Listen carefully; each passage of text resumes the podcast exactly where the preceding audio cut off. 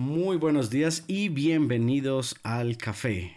Yo soy Manuel y aquí estoy con... Hola a todos, yo soy Frank, sí.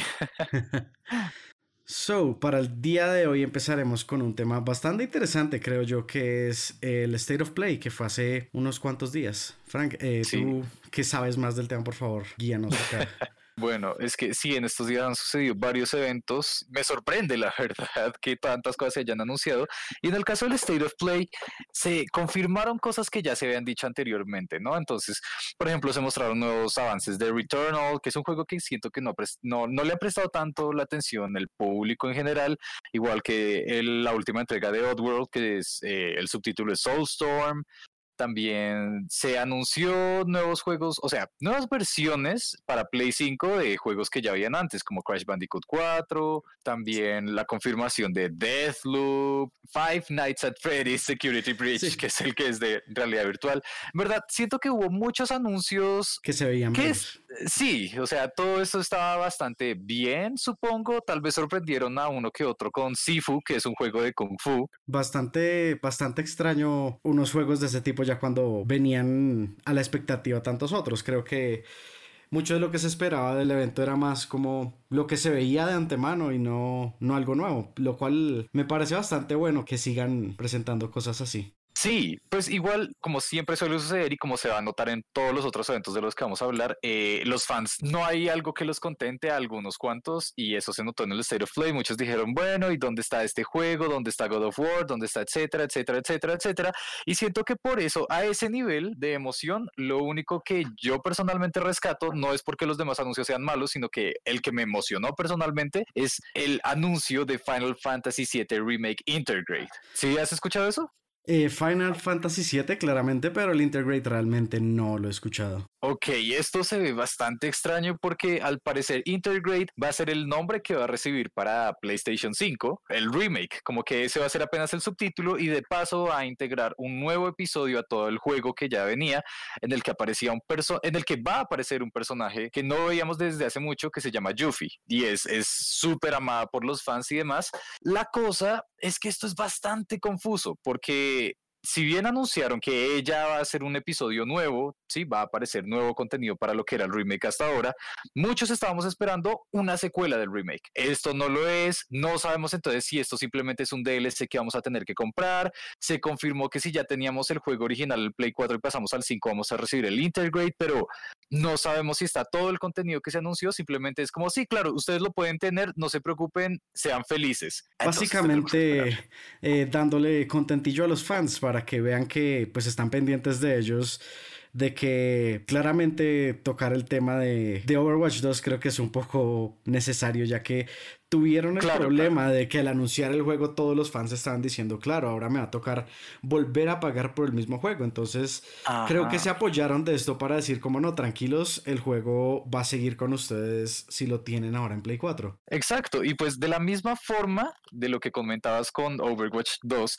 siento que también esto es como, como una nueva moda que están teniendo las empresas, porque en Overwatch 2 también es un problema, una confusión extraña, que ellos dijeron, listo, listo, listo listo, no se preocupen, todo lo de Overwatch 2 que sea de multijugador lo van a tener si ya compraron el 1. Entonces no queda como, entonces el 2 qué es. claro, las campañas solitarias y demás y todo esto, pero, pero entonces, ¿para qué me voy a comprar el juego entero si podría ser un DLC? ¿Y para qué me cobran un DLC si ya compré un juego? No sé. Exacto, pareciera como si el anuncio estuviera algo incompleto, pero pues claramente no pueden mostrar todas sus cartas, que fue básicamente lo que se vio en toda la presentación. Sony no puede mostrar todo su roster de juegos de una vez y permitir que los siguientes eventos no tengan nada para mostrar o que sus competidores digan, ah, ya sabemos qué van a hacer. Entonces creo que también eso influye, digamos, en no haber mostrado nada de God of War, que pues habían dicho en el teaser del año pasado que este año iba a haber más información. Entonces supongo que será la espera de los fans de ver realmente qué pasa con God of War, si ya hay fecha de anuncio, si hay algo más de información, de historias que pues que ya estamos todos interesados en, continuar. Ajá. Pues es que digamos, eh, justo en lo que comentas, que es como el orden en el que ya tienen planeado estos eventos y demás, siento que hay muchas cosas que influyen en esas decisiones de qué aparecerá y qué no. Y un ejemplo claro de eso, si te parece bien avanzar, es el Nintendo Direct, que estábamos esperando desde hacía dos años. sí, realmente. Nunca habíamos esperado tanto. Sí, realmente Nintendo sabe cómo mover a sus fans y siento que incluso el tiempo de espera como que hizo más grande el evento. Claro. Incluso si, si los anuncios también, al igual que con Sony, fueron algo, algo tranquilos, llamémosle. Sí, es que, pues, hubo cosas buenas de nuevo. Estos eventos suelen es como reconfirmar cosas o dar pequeños avances de otras, como fue en el caso de el nuevo juego de los desarrolladores de Octopath Traveler, que se llama Triangle Strategy, si no estoy mal, que nos dijeron como si este juego existe, vayan a ver el demo y eso es todo por hoy. Gracias, continuemos. Y fue como, ok, debería emocionarme, debería pensar en algo de esto. Me gustó el juego anterior, pero este que me ofrece, no sabemos simplemente más noticias, pues. Sí, yo creo que mucho de, esto es esperar a ver cuál es la, la reacción de los fans. Y ya después con la reacción de los fans, supongo que pueden tomar más decisiones en qué tanto más meterle al juego, ya que solamente tienen el demo por ahora. Claro, siento que también es parte de este nuevo orden de trabajo, ¿sí? Nuevo orden mundial. Nuevo orden mundial. Pero aceptémoslo, por las condiciones mundiales actuales es bastante difícil desarrollar juegos y eso también, más allá de lo difícil que sea, eso influye en el tiempo. Entonces es como, ¿cómo podemos nivelar qué tantas cosas podemos anunciar con qué tantas deberíamos reservarnos porque aún no están completas? Sí, también puede suceder de que hoy oh, les estamos mostrando cómo será completo este juego, digamos Octopath, y cómo está tan crudo, llamémosle en, en su proceso, van a quitar varias de las características, entonces Claro. Cuando salga, los fans van a decir, oh, pero a mí me gustaba esto, me gustaba lo otro. Entonces, tienen que esperar a que el demo circule y vean cuál es la reacción respecto a él. Y justo respecto a reacciones y cosas algo controversiales, creo que es necesario hablar acerca de Zelda. Oh, por favor. Eh, creo que es muy necesario hablar de Zelda y no solo porque es Zelda, pero porque claramente hemos visto mucho los memes de, no, señor Calamardo, no es solo Zelda, es Zelda en HD. Bueno, lo que sucede para aquellos que tal vez no hayan escuchado eso es que se anunció el remaster de Zelda Skyward Sword que originalmente salió para la Nintendo Wii y que requería unos controles especiales para las últimas épocas de la consola que se les llamaron Wii Motion Plus. Para muchos es considerado posiblemente uno de los mejores juegos de toda la franquicia porque ese es el punto de partida de toda la historia de Zelda, cronológicamente hablando. Debo aceptarlo, yo soy de esas personas que sí quiere comprarse ese juego. No sé qué piensas tú. Pues realmente me parece interesante el concepto de traer el juego de la consola pasada y no sé hasta qué punto remasterizarlo para que sea en HD. Creo que es interesante cómo es tomar las texturas y quizás usar las originales que estaban usando en un principio, porque pues si vemos el Wii tampoco salió hace tanto tiempo como para que no estuvieran trabajando los desarrolladores en HD. Entonces es bastante interesante como saber, ok, aparte de, de que sea el juego que es qué me piensan ofrecer los desarrolladores con este juego, porque claramente si solamente me están diciendo no, mira, es el mismo juego en HD, pues supongo que es entendible porque los fans están diciendo como, ok, aquí qué está pasando, que vemos que es una repetición básicamente en todo porque al mismo tiempo no nos están diciendo mucho, nos están diciendo, ok, es Zelda en HD, entonces, pues por la misma falta de información creo que pasa lo que pasa, incluso pues obviamente gente que no es fan de, Legend of Zelda puede estar hablando respecto a eso, porque no conocen la importancia de este juego en la cronología de todos los juegos de Zelda. Claro, y hay algo también curioso acá. Cabe aclarar yo fui de esas personas que precompró la colección de Super Mario 3D. Sí, y no me arrepiento de nada. Mi decisión en ese momento y muy posiblemente con este Zelda es por el hecho de que en su momento no pude jugar algunos de esos títulos en sus consolas respectivas, porque o no tenía la consola o no tenía el dinero y eh, siéndonos muy sinceros, tampoco pude emularlo, que es una opción, no la más recomendada, en lo posible siento que deberíamos apoyar esto que tanto nos gusta. Sí, es entendible tener que apoyar pues a estos creadores que nos han dado tanta alegría, la verdad. Claro, entonces pues eh, por ese aspecto no me quejo, pero sí tengo dudas. Si bien lo que, lo que estábamos diciendo. Es un juego muy reciente como para que el remaster se le vayan a hacer bastantes cambios que se puedan encontrar, ni siquiera se me ocurre que podría ser. Algo similar sucedió con Zelda Wind Waker en HD, que también es un remaster e incluyeron no solo mejoras gráficas, sino la posibilidad, por ejemplo, de hacerte selfies, que eran cosas pequeñas que no se notaron en el primer anuncio que yo recuerde, pero terminaron gustando mucho a los fans, pero pues eh, reitero, eso es una comparación de generación intermedia. El juego salió en GameCube y el remaster salió en Wii U. ¿Qué va a pasar en Wii y en Switch? No sabemos. Pues no sabemos, pero lo que sí sabemos es otro de los anuncios grandes que tuvo Nintendo. Y me estoy refiriendo a Splatoon 3 que realmente no creo que mucha gente estuviera esperando este anuncio, porque pues eh, estamos hablando de la misma generación de consola y usualmente con Nintendo estos juegos son un poco más demorados. Así que ver el Splatoon 3 fue bastante interesante, diría yo, y ver qué más exploramos de este mundo que ya hemos visto, qué más podemos agregar a, a los Octolinks que ya conocemos. Hay muchas cosas, o sea, Splatoon 2 terminó en una nota muy alta. Pero eso es lo que siento que también es importante reconocer y es que terminó. Ya no se le podía avanzar más a la historia, no se le podía estirar más, aunque sacaran la, el, el, DLC que era la octoexpansión, que ya nos mostraban como nuevos personajes, terminaban también historias del primer Splatoon. Pero pues para poder avanzar en la historia tocaba cerrar y personalmente esta sería mi primera oportunidad de tener un Splatoon, porque estaba a pues punto de comprarme el 2 y, justo anunciaron que era el último Splatfest y yo estaba como, pero, pero aguanta, entonces si me lo compro o no le van a sacar más contenido, me espero al siguiente, ¿qué hago? Dijeron que era el último Splatfest y al año siguiente hicieron otro y es como, ah. Pues realmente yo habiendo jugado y teniendo en mi posesión Splatoon 2, creo que te perdiste bastante porque el juego es bastante entretenido, más allá de la historia, porque es muy de resaltar que en este juego el core está en el online. Es bastante bueno el online, bastante entretenido. Creo yo que está muy bien hecho en sí. Y si tenemos bastante más de esta diversión online, más algunos nuevos modos que quizás los desarrolladores tengan en mente, pues se me hace que Splatoon 3 va a ser un éxito completo. Sí, creo que es una fórmula ganadora. Así que espero poder comprármelo y siento que ahora que tú estabas comentando como la importancia del online, ese es un miedo que tengo que tal vez podamos tocar en otra ocasión, y es con los juegos que están muy enfocados en el online, en qué momento está mal o es triste entrar a ellos, cuando ya uno sabe que van a dejar de jugar tantos que estaban ahí metidos. Sí, es, creo que es un tema que debemos andar un poco más en otro momento porque eso ya vendría tocando temas de... desde Call of Duty 3, 2, 1, mejor dicho, eso es una caja de Pandora que podemos hablar en oh, otro momento. Confirmo. Pero hablando de, de, estas conexiones de multijugadores, de cosas que se hacen en grupo, el mejor anuncio del Nintendo Direct. Mario Golf. Oh, sí, Mario Golf, que realmente fue una sorpresa, diría yo. No, no por el anuncio del juego, porque pues no creo que fuera difícil ver que Nintendo va a sacar otro juego de Mario Golf. Pero más allá de eso, el cómo nos mostraron cómo hacer el juego y que realmente tiene temáticas interesantes, más allá de un juego normal, entre comillas, de golf.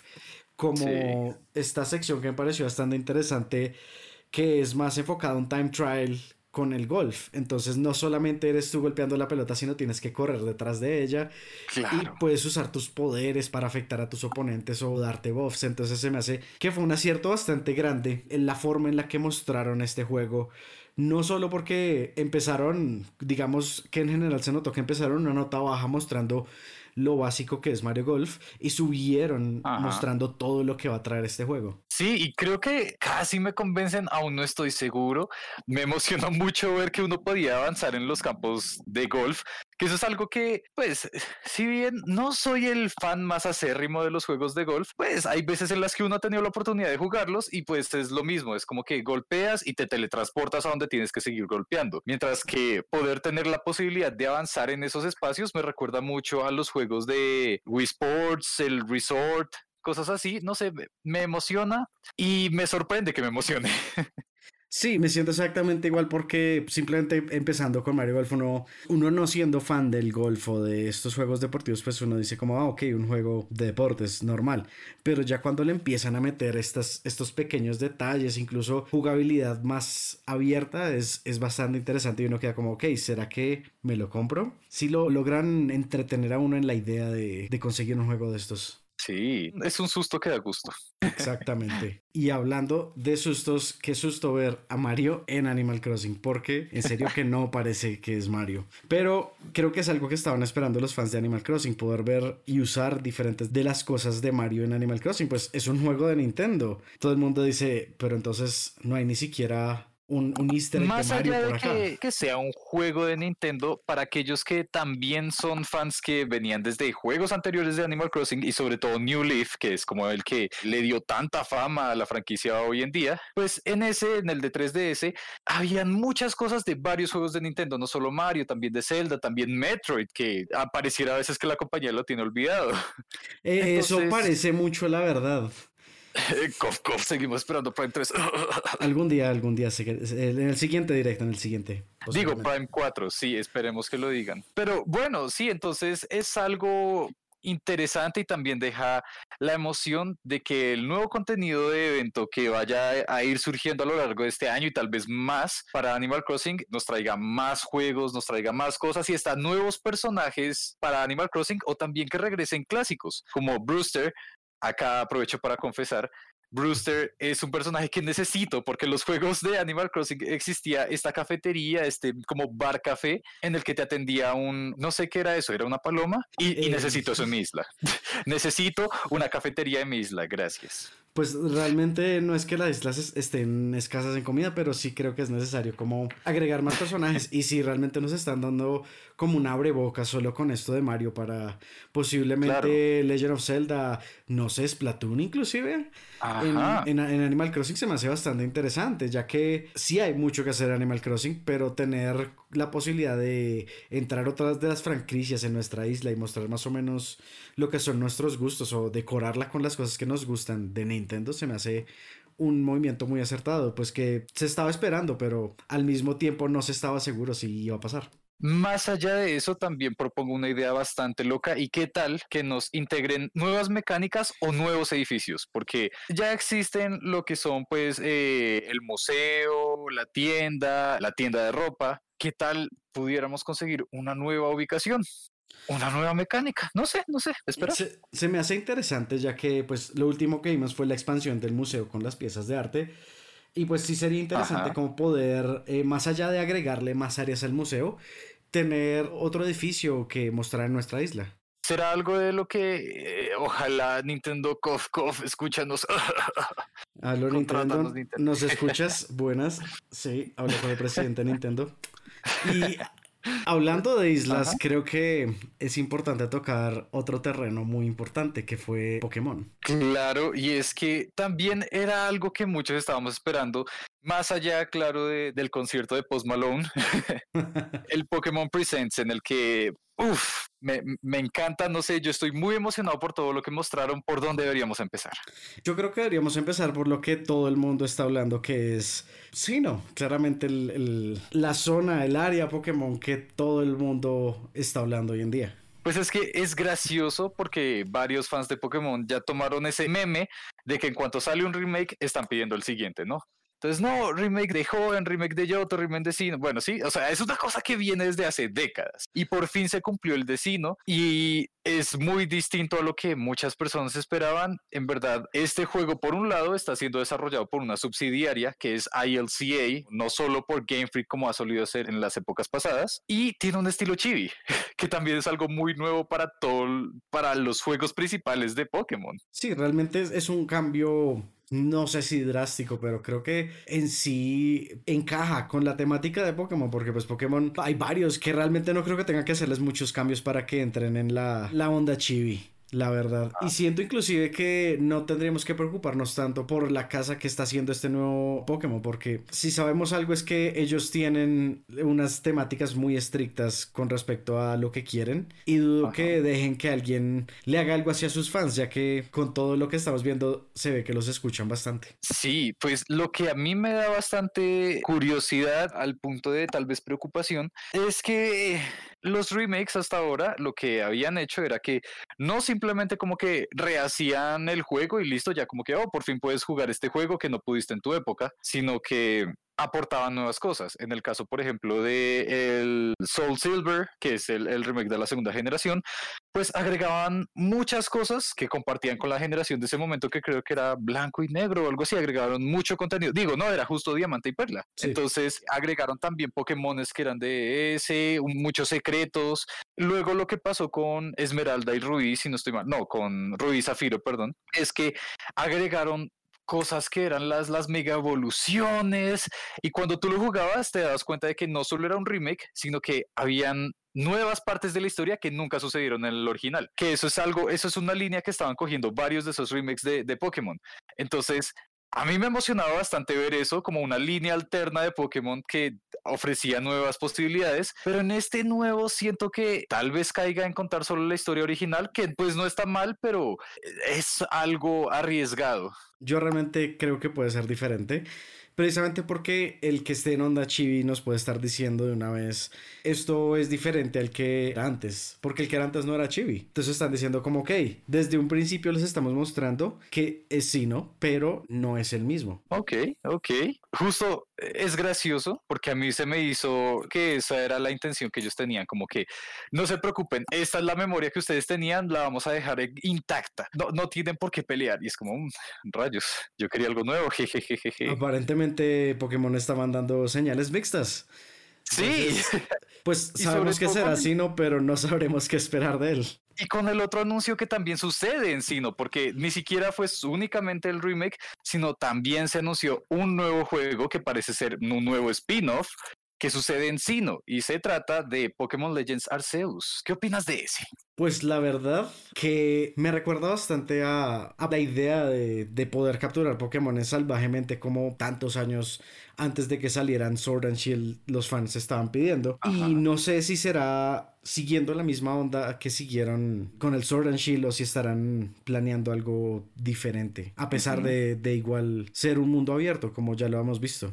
Sí, pues es que siento que se están arriesgando y eso está también bien, pero hay algo que, que, se me hace curioso y es que ponle desde hace unos cuatro o cinco años de para acá, están regresando cierto tipo de fans. Hay unos fans que estaban como que siguiendo Pokémon desde chiquitos y han jugado todos los juegos. Hay otros que han estado muy intermitentes. Luego están los fans nuevos, que son pues los niños, porque a fin de cuentas Pokémon, la, misma compañía lo dijo, estos son juegos que son hechos para niños. Así que no nos nosotros los niños estamos jugando. Nosotros los niños de más de 20, digo. pero también con Pokémon Go sobre todo regresó una generación que o solo jugaron los originales o solo se vieron el anime cuando eran chiquitos. Y eso es, eso es un conflicto de intereses que está sucediendo. Entonces, digamos, hay fans que están diciendo, no, yo quiero mi Pokémon en el que yo me imagino personalmente cómo me capturo a los Pokémones y hay otros que son como, yo quiero mi Pokémon que pues es un juego de turnos, que es el que me ha seguido toda la vida y que integran cosas nuevas y me acompaña. Eso es algo que se ve Ok, acá voy a aprovechar para aclarar una cosa. Pokémon, la compañía, toma decisiones bastante grandes, es en los spin-offs y a partir de ahí decide por dónde coger. Y muchos tal vez no recuerden, pero existía un juego que se llama Pokémon DX, que es un spin-off. Exacto, es un, es un spin-off que salió en GameCube, que es lo que la gente estaba pidiendo para ahorita, que es como, no, es un Pokémon en el que los modelos están en 3D y yo estoy avanzando en un mundo abierto y capturo Pokémones y tiene una historia. Y reitero, ¿quién se acuerda de Pokémon DX? Eh, yo no. Quizás mucha gente lo haga, pero en lo personal yo no lo recuerdo. Entonces, e, eso es lo que sucede. Siento que este es un experimento. No crean que esto es como el nuevo Pokémon principal de la franquicia, pero si le va bien a este experimento, que es un spin-off, es posible que se tomen cosas de ahí para el, posible nuevo Pokémon pistola, para la nueva generación. Probablemente lo que veamos sea qué dirección planea coger Nintendo dependiendo hacia qué lado se inclinen sus fans. Ya teniendo las dos Ah, posibilidades. Sí, es algo que igual siento que, como estábamos diciendo antes, poder apelar a los gustos de todos los fans es algo bastante complicado. Y no sé si has visto el meme en el que decían como, no, lo que pasa es que los fans de Pokémon pedían que el- los juegos fuesen más como Zelda, no vieron cómo es Zelda, y entonces pues dijeron como, bueno, al fin, ¿en cuál nos basamos? ¿En el Breath of the Wild o en el Link's Awakening que es Chibi? No, pues entonces los dos a la vez. Aparentemente los escucharon. sí. Bueno, igual siento que como ha sucedido en muchos otros que hemos estado comentando, es cuestión de tiempo porque aún sabemos muy poca información. Sí, y realmente eh, siento que muchos de los fans viejos así eh, no les den la posibilidad de que todo sea por turnos, como pues lo ha sido por tanto tiempo. Creo que les importa más como la historia que Pokémon suele presentar. Eh, esta historia dividida que siempre vemos que tiene sus dos partes. Entonces pues es interesante ver qué parte de los fans se van a ir más por el lado de la historia y qué parte de los fans se van a ir por la jugabilidad. Claro, claro, es, es, es experimental y eso también está bien. Y pues, ah, bueno, eh, también hay... Cabe recordarles que esta historia de Sino, la de Pokémon Legends, sucede como 500 años de la actualidad, antes de la actualidad, así que aún hay muchas cosas que aún no conocemos. Pueden aprovecharse de eso de que es la época antigua para decir, no, es que esta es la razón por la que los Pokémon te acompañan sin ir en Pokébolas, o esta es la razón por la que las Pokébolas eh, harán, actuarán de tal y tal forma. ¿Quién sabe? Sí, realmente lo único que sabemos es que sus fans aman sus Pokémon y Sí. cada uno tenemos nuestro favorito. Por mi lado, Claramente. Growlite y Charizard, siempre de primera Ah. generación. Y supongo que tú también tienes tus Pokémon favoritos. Sí, pues es algo curioso. Antes mi Pokémon favorito era Cyndaquil, porque es del de, como ya te dije, eh, jugué el Soul Silver, me encantó esa cosa, es pro- posiblemente mi juego favorito. Y dije, bueno, listo, Cyndaquil. Pero luego conocí a Mimikyu y me encantó, que es un poco más reciente.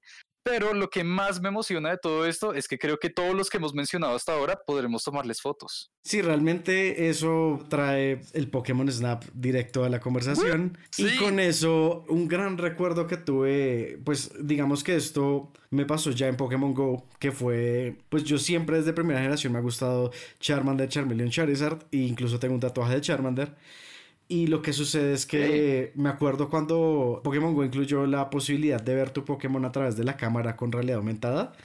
Sí, Y me acuerdo por primera vez a, a Charmander como en el mismo suelo en el que yo estaba. Fue una sensación bastante grande. Entonces creo que Ah. Nintendo sabe lo mucho que queremos a estos personajes con los que llevamos años de la mano prácticamente.